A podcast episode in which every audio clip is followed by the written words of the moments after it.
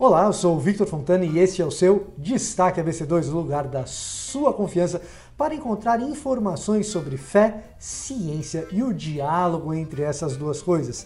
Na edição de hoje, você verá a Arca de Noé dos micróbios. Pesquisadores trabalham para preservar a vida de micro-organismos que vivem dentro do nosso organismo. Privacidade e tecnologia até que ponto você estaria disposto a abrir mão dos seus direitos e liberdades individuais em nome de escapar de uma crise maior, de uma pandemia como a da Covid-19? E a reabertura atrapalhada dos Estados Unidos, que tem motivado retrocessos no processo de saída das quarentenas. E claro, temos a nossa entrevista de hoje. Trazemos hoje um papo sobre a linha de frente no combate ao novo coronavírus com a médica doutora Isis, que vai nos responder como tem sido o dia a dia tratando pacientes da Covid-19.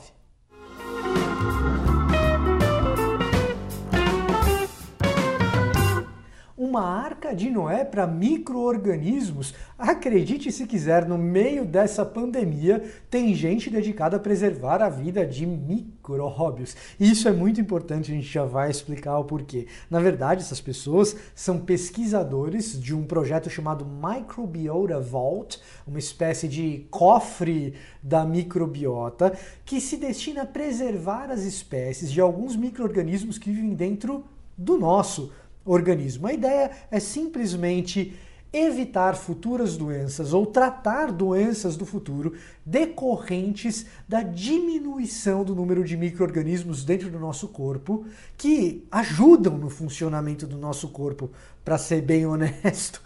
E na medida em que a gente trata algumas das nossas doenças, principalmente com antibióticos, a gente acaba perdendo esses micro-organismos. Então, esses cientistas da Microbiota Vault têm essa missão de Noé, talvez não separando macho e fêmea, é verdade, mas salvando uma série de espécies para que a nossa saúde não corra ainda maiores riscos, porque esses micro-organismos simplesmente deixaram de habitar o nosso ser. Biovigilância digital. Até que ponto você estaria disposto a abrir mão da sua privacidade e entregar os seus dados pessoais para o governo, para o Estado ou até mesmo para diversas corporações em troca de ter segurança biológica em tempos de pandemia. Essa talvez seja uma das grandes discussões que a gente tenha que enfrentar nos próximos anos devido ao controle dessas doenças pandêmicas causadas por novos vírus, como é o caso do novo coronavírus. No centro das atenções hoje, a gente tem, claro, a China, a polêmica China, que a bem da verdade, embora tenha administrado mal a pandemia no seu início, foi capaz de conter a doença dentro de Wuhan, em grande medida por causa da vigilância digital feita por meio de telefones celulares e seus aplicativos. Claro que num contexto do regime chinês, um telefone celular ele serve como uma espécie de identificação, uma espécie de RG de qualquer cidadão, por meio do qual o governo monitora muito das suas atividades. E por meio desses sistemas de identificações, o governo foi capaz de restringir viagens de pessoas suspeitas de ter a doença, restringir a locomoção dessas pessoas e assim uma boa parte do controle da doença em território chinês foi feito. Isso, claro, restringe liberdades individuais, já existe uma série de resistências a tudo isso. Com a anexação de Hong Kong e as questões políticas que dizem respeito a como a China vai administrar Hong Kong a partir de agora, isso tende a se amplificar e nós, ocidentais, devemos nos preparar para, dentro dos nossos próprios contextos, encararmos um belo de um desafio ético a respeito da vigilância digital que vai muito além das operadoras de telefone celular fornecerem os seus dados de locomoção para um estado, um município ou para o governo federal. Diz respeito a monitorar você individualmente, caso seja necessário. Fica feita a pergunta: você estaria disposto a abrir mão das suas liberdades e privacidades individuais em nome de conter uma pandemia? Alia jacta est, a sorte está lançada. Reabertura atrapalhada. Nos Estados Unidos, os casos confirmados de novo coronavírus aumentaram drasticamente nos últimos sete dias, em parte devido a processos de reabertura da economia antes do devido preparo, com poucos testes e com uma cultura avessa ao distanciamento social, ao uso de máscaras. Crescem também os casos de pessoas extremamente transtornadas. Se você procurar na internet, você certamente vai encontrar algumas pessoas muito frustradas com o fato de terem que usar máscaras em público ou em supermercados, e isso muito possivelmente está relacionado ao aumento do número de casos de coronavírus, voltando a patamares anteriores ao fechamento da economia, muito maior, por exemplo, mesmo considerando em milhões de habitantes, muito maior, por exemplo, do que o caso europeu, do que os países europeus têm enfrentado agora, o próprio Canadá tem enfrentado agora. Em especial no estado do Texas, no estado da Flórida, já se reconsidera um freio no processo de reabertura ou mesmo um retrocesso nesse processo de reabertura. Isso já está acontecendo, por exemplo, na cidade de Miami, no litoral do sul da Flórida, onde as praias foram fechadas. E isso nos leva a refletir se no Brasil os processos de reabertura precisam passar por uma análise mais fria dos dados para se fazer a coisa da maneira correta, sem que se precise retroceder, como tem acontecido nos Estados Unidos, também em parte por causa dos últimos protestos que têm acontecido, como também aconteceram no Brasil. E para conversarmos um pouco sobre como essa crise tem sido no dia a dia, na realidade, na dureza da linha de frente do combate à Covid-19, nós temos uma entrevista hoje com uma médica, a doutora Isis. Hoje nós recebemos alguém que está lidando no dia a dia com os pacientes do novo coronavírus.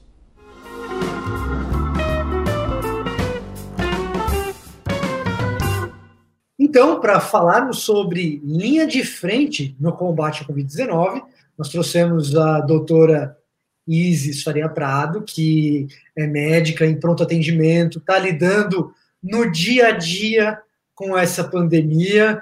Obrigado por nos atender, Isis. Eu queria saber de você um pouco o que mudou na tua rotina desde que a pandemia começou é, no dia a dia, assim, quais foram as mudanças que você experimentou? O que, que tem acontecido de diferente? Bom, é... olá a todos. É... Então, o que, o que tem acontecido, é, considerando aí que a, que a gente está mais ou menos quatro meses, né, com a, com a pandemia localizada no Brasil, é, muitas coisas da nossa rotina de atendimento mudou, sem dúvida é, a começar a necessidade de usar equipamento de proteção individual que a gente não usava com frequência. A gente usava para casos definidos, para as patologias definidas para uso de equipamento de proteção individual. Então, em muitos lugares a gente tem que se paramentar, é, usar aquelas roupas especiais, né? Isso vai depender do tipo de paciente que você vai atender. É, uma grande é, mudança também foi é, as definições de onde que os pacientes devem ficar, né? Então, muitos prontos-socorros tiveram que é, definir espaços para o atendimento desses pacientes é, que têm suspeita para o coronavírus, né? O Covid-19. É, o que mudou também, né? É porque a, a, a pandemia ela teve várias, ela, ela teve várias fases, isso vai depender muito da região que você está, né? Considerando a gente está aqui em São Paulo, a gente já está lidando com isso aí desde fevereiro, março, né? Então, nós já vivemos vários estágios dessa epidemia.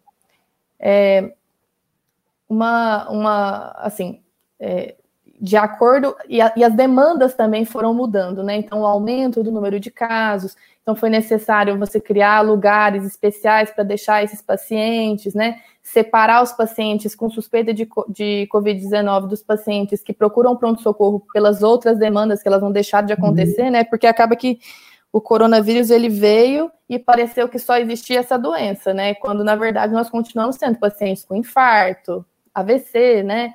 E então definir esses, esses espaços para poder é, diminuir a chance dos pacientes que não têm suspeita se contaminarem com os pacientes com suspeita, né? Considerando que é uma doença altamente contagiosa.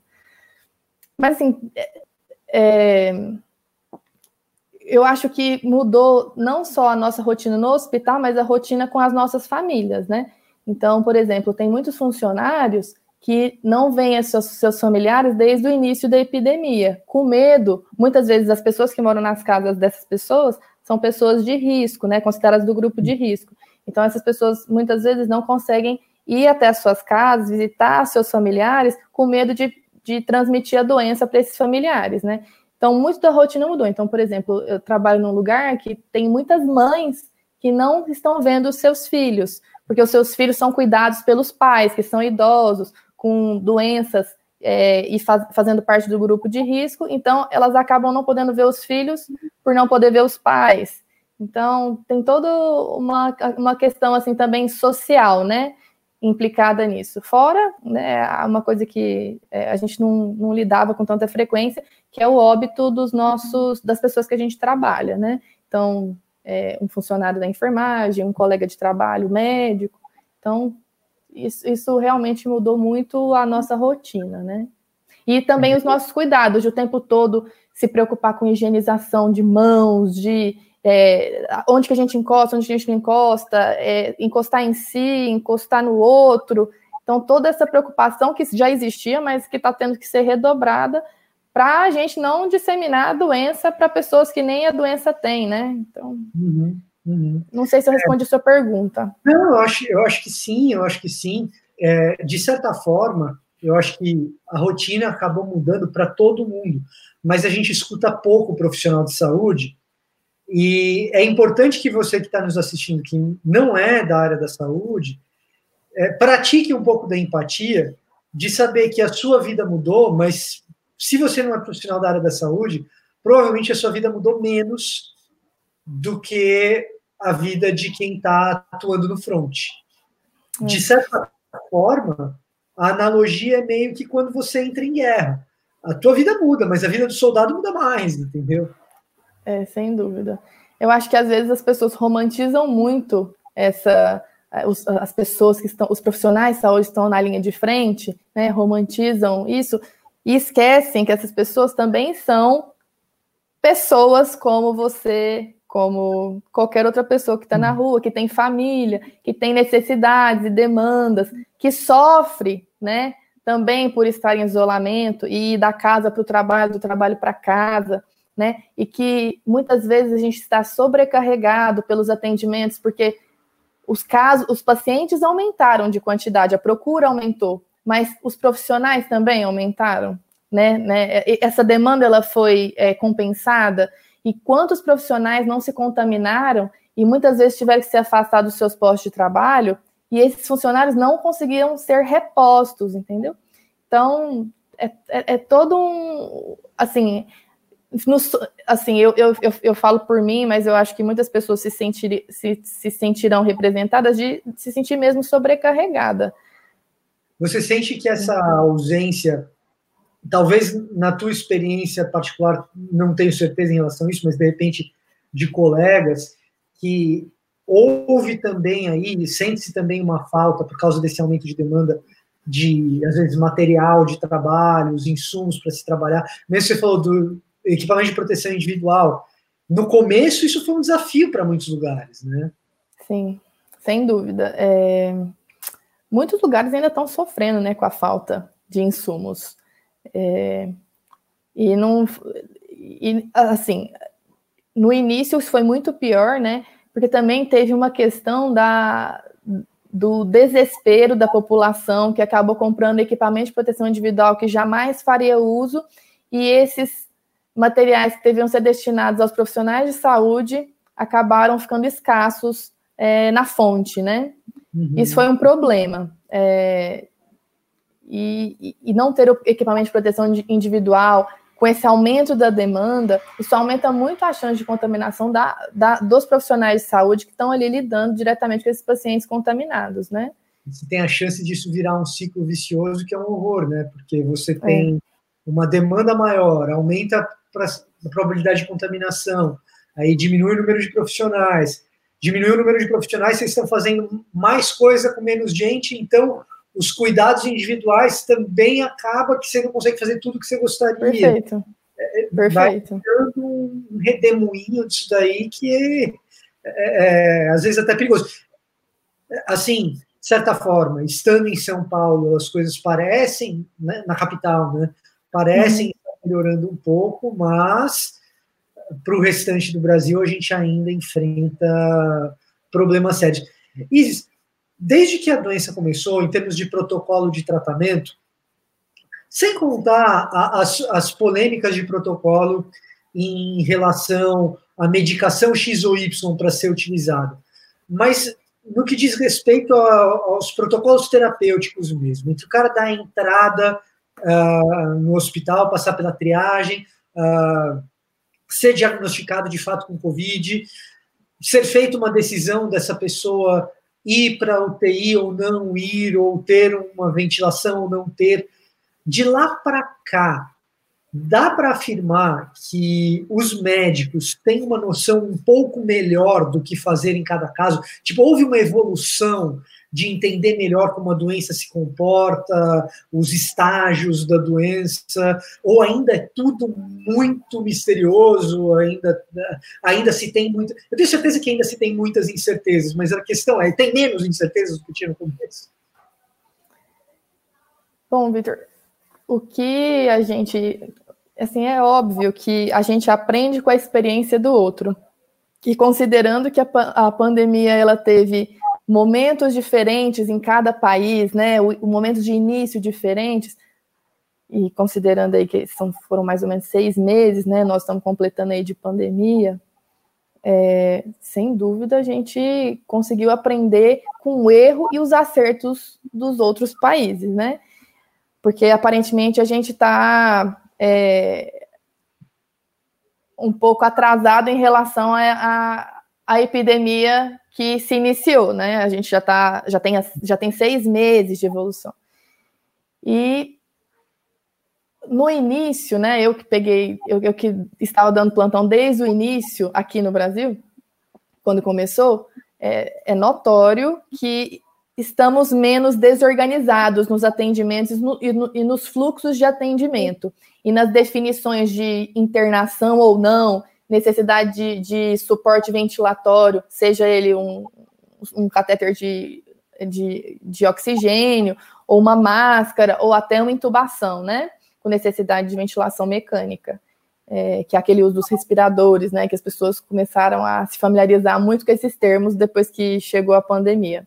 Sim. Então, assim, muito, a gente acaba conseguindo saber um pouco mais o que fazer e, e como lidar com os casos só que isso não se, a gente aprendeu com, a gente está aprendendo com a doença, mas não significa que a gente saiba é, como resolver todos os, os, casos, né? Todos é, todas as intercorrências que podem acontecer com esses pacientes, porque o tempo todo a gente é surpreendido com novas apresentações da doença, e agora a gente está conseguindo ver o pós-infecção, né? O paciente que se contaminou e esse segmento desse paciente, como esses pacientes têm ficado e quais as complicações a curto, médio e longo prazo desses pacientes.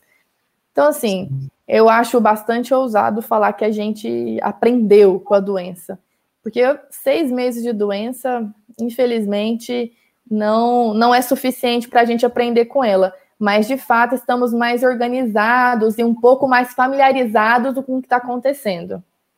Você vê quanto tempo a gente demorou para relacionar zika com microcefalia com certeza, né? É, ótimo, ótima correlação. foi, demorou, um, assim, no Brasil, depois de ser epidêmico mesmo, que é uma doença antiga, né? mas no Brasil, depois de ser epidêmico, por causa de vários vacilos que a gente deu também, demorou mais de ano para a gente ter certeza que microcefalia e zika eram correlatos, né? É. Então, assim, o que eu pergunto nessa dessa questão de existirem procedimentos um pouco mais eficientes é que a gente fica sempre com a esperança de que, assim, não, agora a gente sabe um pouco melhor o efeito é, de uma determinada intervenção no momento X, que antes a gente esperava um pouco mais, ou então a gente fazia um pouco antes. Esses ajustes, às vezes, eles são fundamentais para preservar, ainda que não seja um número largo de vidas, ou criar um procedimento que, que você fale assim, não, agora tá tudo bem, pode pegar o vírus à vontade. Está longe disso, está distante disso, mas a gente consegue melhorar um pouco as coisas. Você uhum. mencionou uma coisa interessante na resposta anterior, que é a questão de que alguns termos se popularizaram.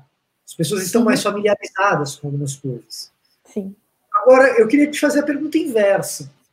Quais são as coisas que as pessoas não têm familiaridade ainda, que elas geralmente não sabem, que o médico gostaria que ela soubesse sobre essa pandemia. De repente ela chegasse é, no hospital ou na UBS sabendo. Que tipo de coisa que às vezes você sente que falta? Você fala assim, pô, se o cara soubesse isso, já, já, já melhoraria muito. Nossa, tem bastante coisa assim que esse tempo me fez vivenciar assim com os pacientes. É, eu acho que nós temos muito a gente pode fazer aquela, aquele mitos e verdades do coronavírus no pronto-socorro, né?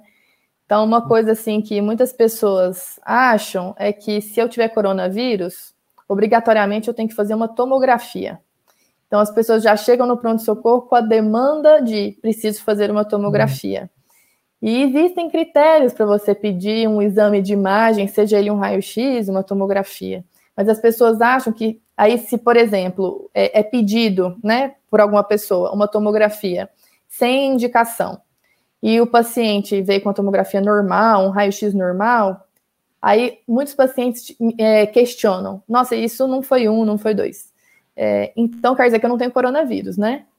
Então, é, as pessoas entenderem que um exame complementar, como uma tomografia, ou exames laboratoriais, né? Porque às, às vezes é, é, necessário pedir é, exames laboratoriais, seja ele um hemograma e etc.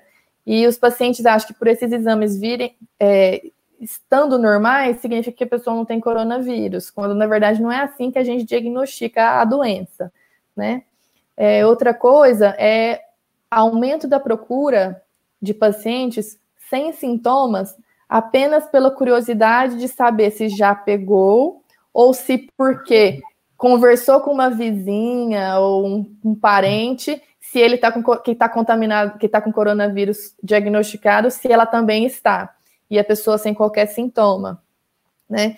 O que às vezes é um trabalho é, muito exaustivo num pronto socorro, quando muitos pacientes que realmente estão com a doença procuram entendendo aquilo que eu falei anteriormente, né? Muitas vezes nós não, não, te, não tivemos a equipe ampliada. E ao aumento do número de pessoas, às vezes você ter que é, fazer esse trabalho educativo num pronto-socorro, às vezes te toma um tempo que você poderia estar destinando para pessoas que têm critérios de que você precisa dar mais suporte clínico, né? Você realmente precisa ficar mais próximo desse paciente, ou até os pacientes que estão aguardando atendimento, mas a gente está ali naquele trabalho educativo, num pronto-socorro, é. tentando explicar para o paciente que não deve procurar o pronto-socorro sem sintomas, que não existe indicação de realizar o exame, seja ele o teste rápido, a sorologia, Sim. ou mesmo o exame que todo mundo chama como exame do cotonete, né? Que é o PCR Covid-19. É. é.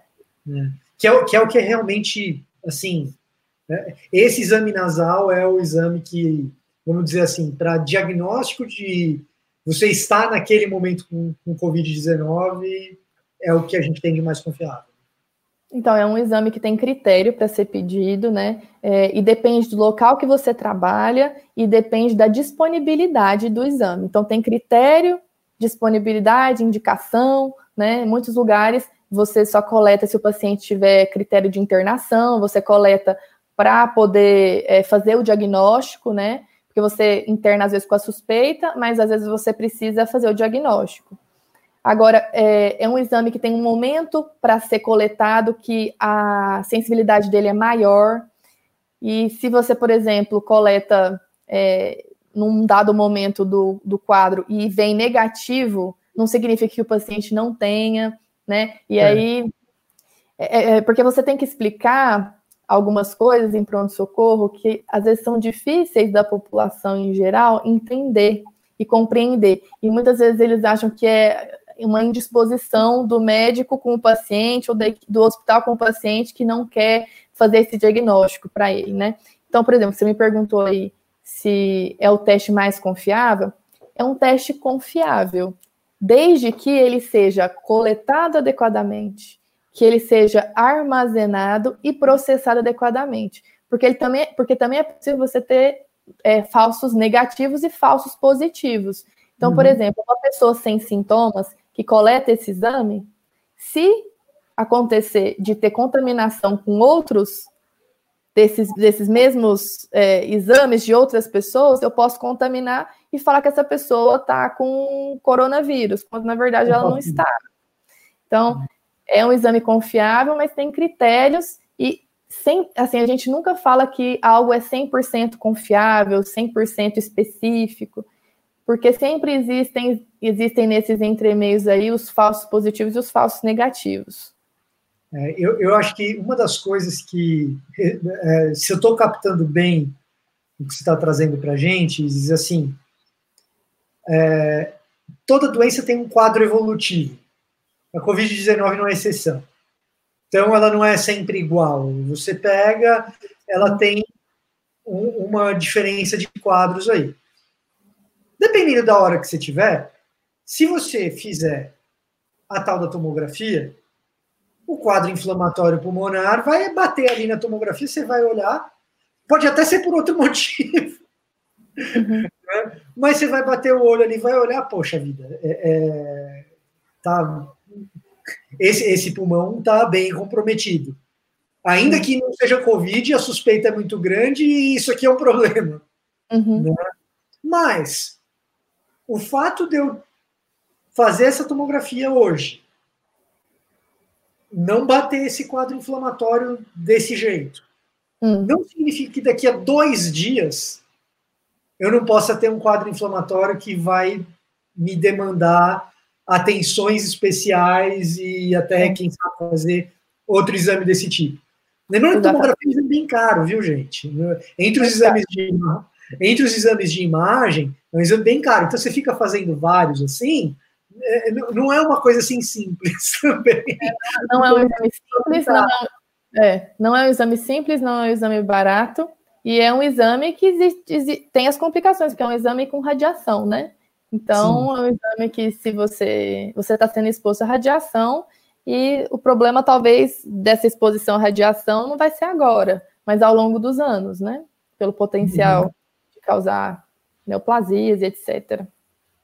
E assim, Isis, como que tem sido lidar com as pessoas mais teimosas que, que chegam no atendimento? Uh, eventualmente tem essas que uh, estão informadas, mas com algumas informações meio cruzadas e já acham que uh, se fizer uma tomo, beleza. Mas a gente sabe que também tem do outro lado uma turma que nega a gravidade da doença, acha que com elas não vai acontecer nada. É, eu não sei se você tem lidado com essas pessoas no hospital, talvez no dia a dia mais do que no hospital. Fora do hospital, talvez mais, porque a pessoa que já chega, chega mal. Mas é, como tem sido lidar com essa turma que está muito debaixo das teorias da conspiração, que nega a gravidade da doença, continua do mesmo jeito desde o começo da doença, piorou, melhorou, como que tá? Eu já vi os dois cenários, sabia? É, no hospital e, obviamente, a gente pega isso muito mais fora do ambiente hospitalar. Mas é, já, já atendi paciente, por exemplo, que foi indicada a internação, era um paciente é, com sintomas muito típicos, né, uma suspeita muito alta, é, e, esse, e essa paciente necessitando de suporte de oxigênio e pedindo para não ser internada porque ela não tinha nada. E a, a, paciente, assim, francamente necessitando de suporte de oxigênio, né? É, tinha uma tomografia com comprometimento importante. Era uma paciente que realmente não, a gente não manda um paciente que precisa de oxigênio para casa, não é mesmo? Então, é, a gente pega pacientes em negação, sem dúvida, no hospital. É, o contrário, o, o que acontece fora é uma coisa que a gente está vivendo desde o início né, da, da pandemia, tanto que o Ministério da Saúde criou um, um canal de, de contato sobre é, denuncie fake news, porque isso ficou tão assim é, é, exacerbado, tão é, notório, né, que foi necessário criar um canal de comunicação para poder é, colocar é, mitos e verdades das coisas que apareceriam, apareciam na internet, né? Seja no WhatsApp, seja no Instagram, em qualquer rede social aí. E isso é um problema, porque as pessoas é, elas é, se apoderam de um conhecimento que não tem qualquer base científica, né? Que alguém criou no na, uma rede que a gente usa muito, né? Que é o WhatsApp, é, cria um texto e, e conspira, é, de conspiração, e tanto que até recentemente estava tendo invasão de pessoas a hospitais para saber se realmente tinha, tinham pessoas internadas nas UTIs, se isso não era verdade, tudo, que é uma coisa absurda, né? É... E. Oi? Não, pode falar. A impressão, não, então... que eu tenho, a impressão que eu tenho é que no mundo da medicina existem alguns contextos que há muito tempo estão assim, há muito tempo tem gente que faz teoria da conspiração, mas pouca gente dá bola. E de repente, quando o, mundo da medicina entrou, virou a principal dos assuntos, que convenhamos, nunca foi. Exatamente. Era importante, mas não era o principal dos assuntos. Virou, virou essas teorias todas vieram à tona e começaram a desenvolver novas em cima dessas. Por exemplo, que a indústria farmacêutica não quer que você descubra a cura de determinadas doenças, porque eles querem vender o medicamento daqui a uns anos muito mais caro. Umas coisas assim. Aí o cara pega essa narrativa que já existe e tal e monta um negócio em cima, manda pelo WhatsApp e as pessoas acreditam. Né? Nossa, e é absurdo, assim, o quanto as pessoas têm acreditado, né? E, e a gente vê isso, inclusive, dentro da própria classe médica. É, algumas coisas muito conspiratórias que, sabidamente, são fake news. E, assim, profissionais de saúde, médicos, enfermeiros, pessoas com acesso à informação de confiança, uma informação confiável, e ainda Sim. assim repassando esse tipo de informação, disseminando esse tipo de informação dentro do ambiente de trabalho. É, são coisas bem surpreendentes. De fato, eu não consigo explicar, eu só assisto, só vejo essas questões assim. É, eu tento fazer minha parte, tentando esclarecer algumas coisas. Obviamente, eu não sou a detentora plena do conhecimento sobre o assunto, porque ninguém é, né?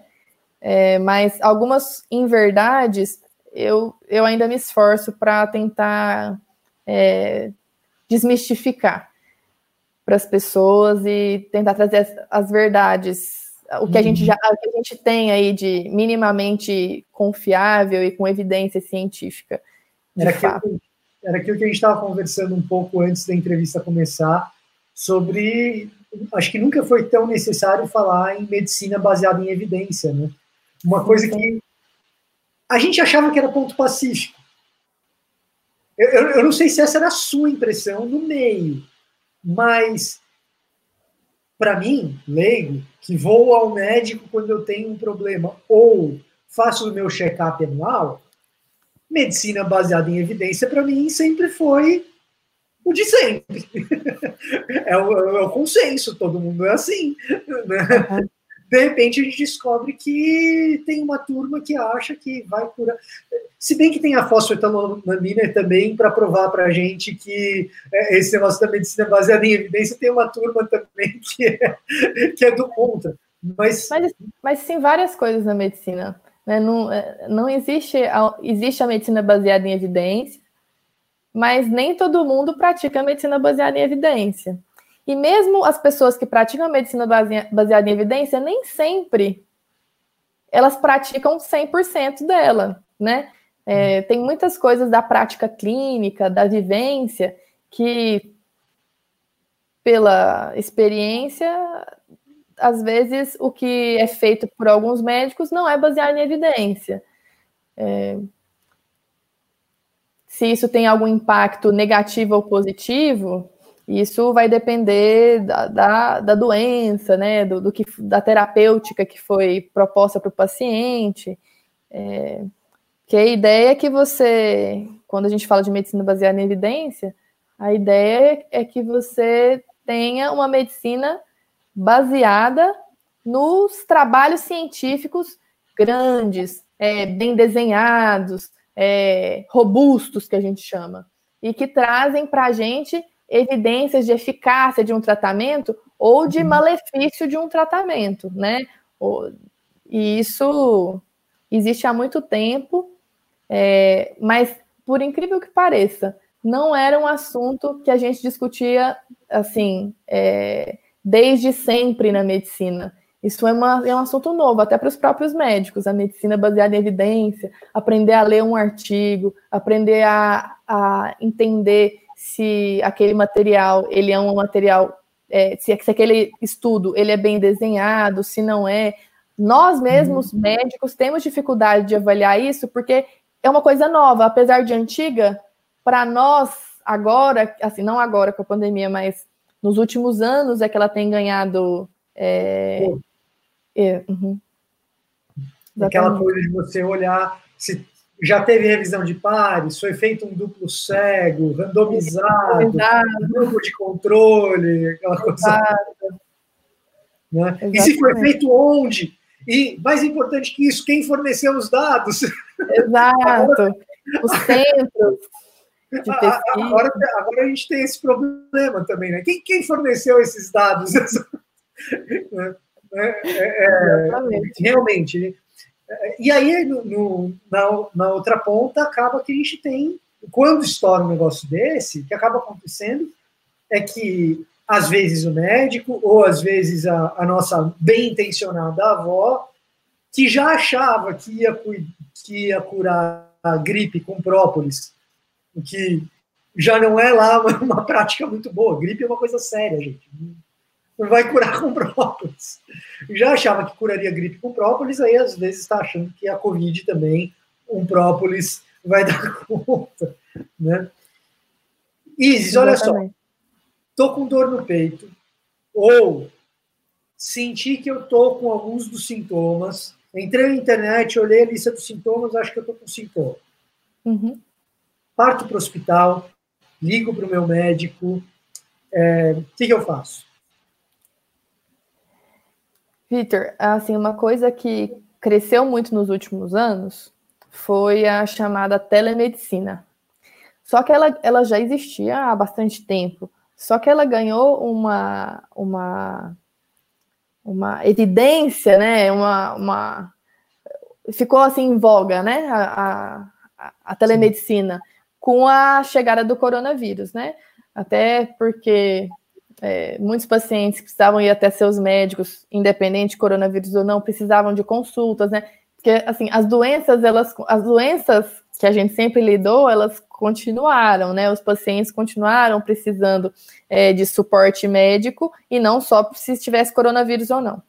Então, a telemedicina, ela conseguiu se infiltrar muito bem, inclusive para o SUS.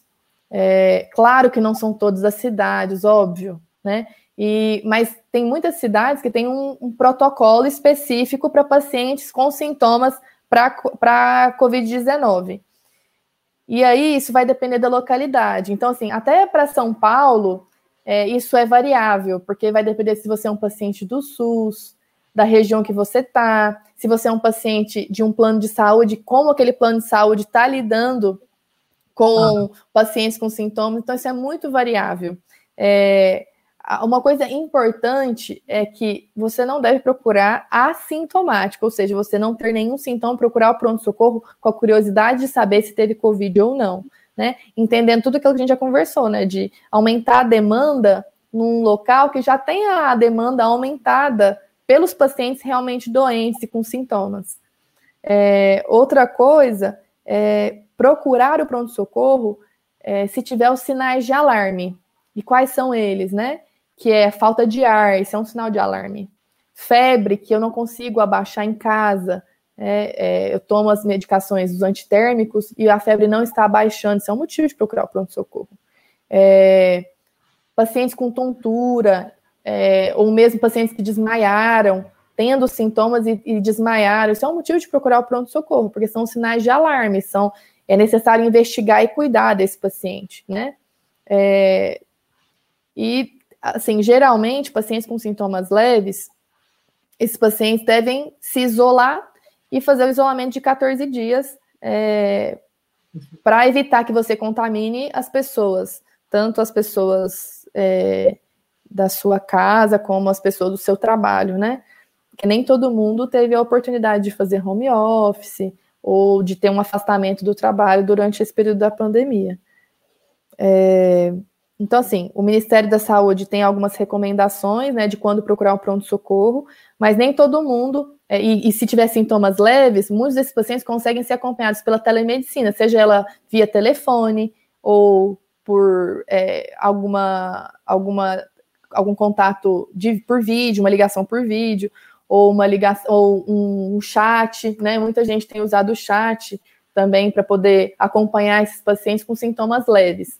Porque muitos pacientes começam com sintomas leves e alguns pacientes, né, começam com sintomas leves e vão evoluir para sintomas mais graves. Então, acaba que esses pacientes são acompanhados inicialmente via telemedicina ou até mesmo é, no posto de saúde, porque o posto de saúde consegue é, atender melhor essa população da região. É, e aí, é, identificar se tiver algum sinal de alarme, encaminhar esse paciente para um serviço de pronto atendimento. Só que, como eu te expliquei, não é regra, né? Então, alguns pacientes não conseguem, com sintomas leves, não procurar o pronto-socorro, porque ele não tem acesso à telemedicina e muito menos ele tem um plano de saúde que consegue acompanhar ele com mais conforto. E aí ele precisa procurar, porque ele não tem a opção de fazer home office e ficar em casa 14 dias isolado. Ele precisa que é de atestado médico, né, para ficar os 14 dias afastado. E a gente também tem uma, uma, uma, uma conduta que também é isolar a família que mora com esse paciente. Então, hum às vezes, dessa, essas documentações, essas questões burocráticas, o paciente acaba tendo que procurar o pronto-socorro para ter isso resolvido. Porque, Sim. às vezes, pela telemedicina, isso consegue ser, ser feito, mas às vezes não. Então, é, é, variável mesmo, e cada plano de saúde e cada região tem um protocolo específico. Mas, é assim, basicamente, se as pessoas têm sinal de alarme, precisa procurar imediatamente, né? Que é a, a falta de ar, é, uma febre que não consegue é, ser diminuída, a temperatura diminuir pelas medicações é, destinadas para isso, e desmaio, por exemplo, tá bom? Certo. Isis, muito obrigado por nos atender, é, pelas informações. Eu espero que as coisas em São Paulo continuem mais ou menos num patamar aceitável para trabalho nas unidades médicas, que deram aí uma tranquilizada nas últimas semanas, espero que continue assim. E você que nos acompanhou, muito obrigado pela sua audiência. Não se esqueça, toda quinta-feira temos Destaque ABC2. A gente vai ficando por aqui. Até a próxima. Obrigada. Tchau, tchau.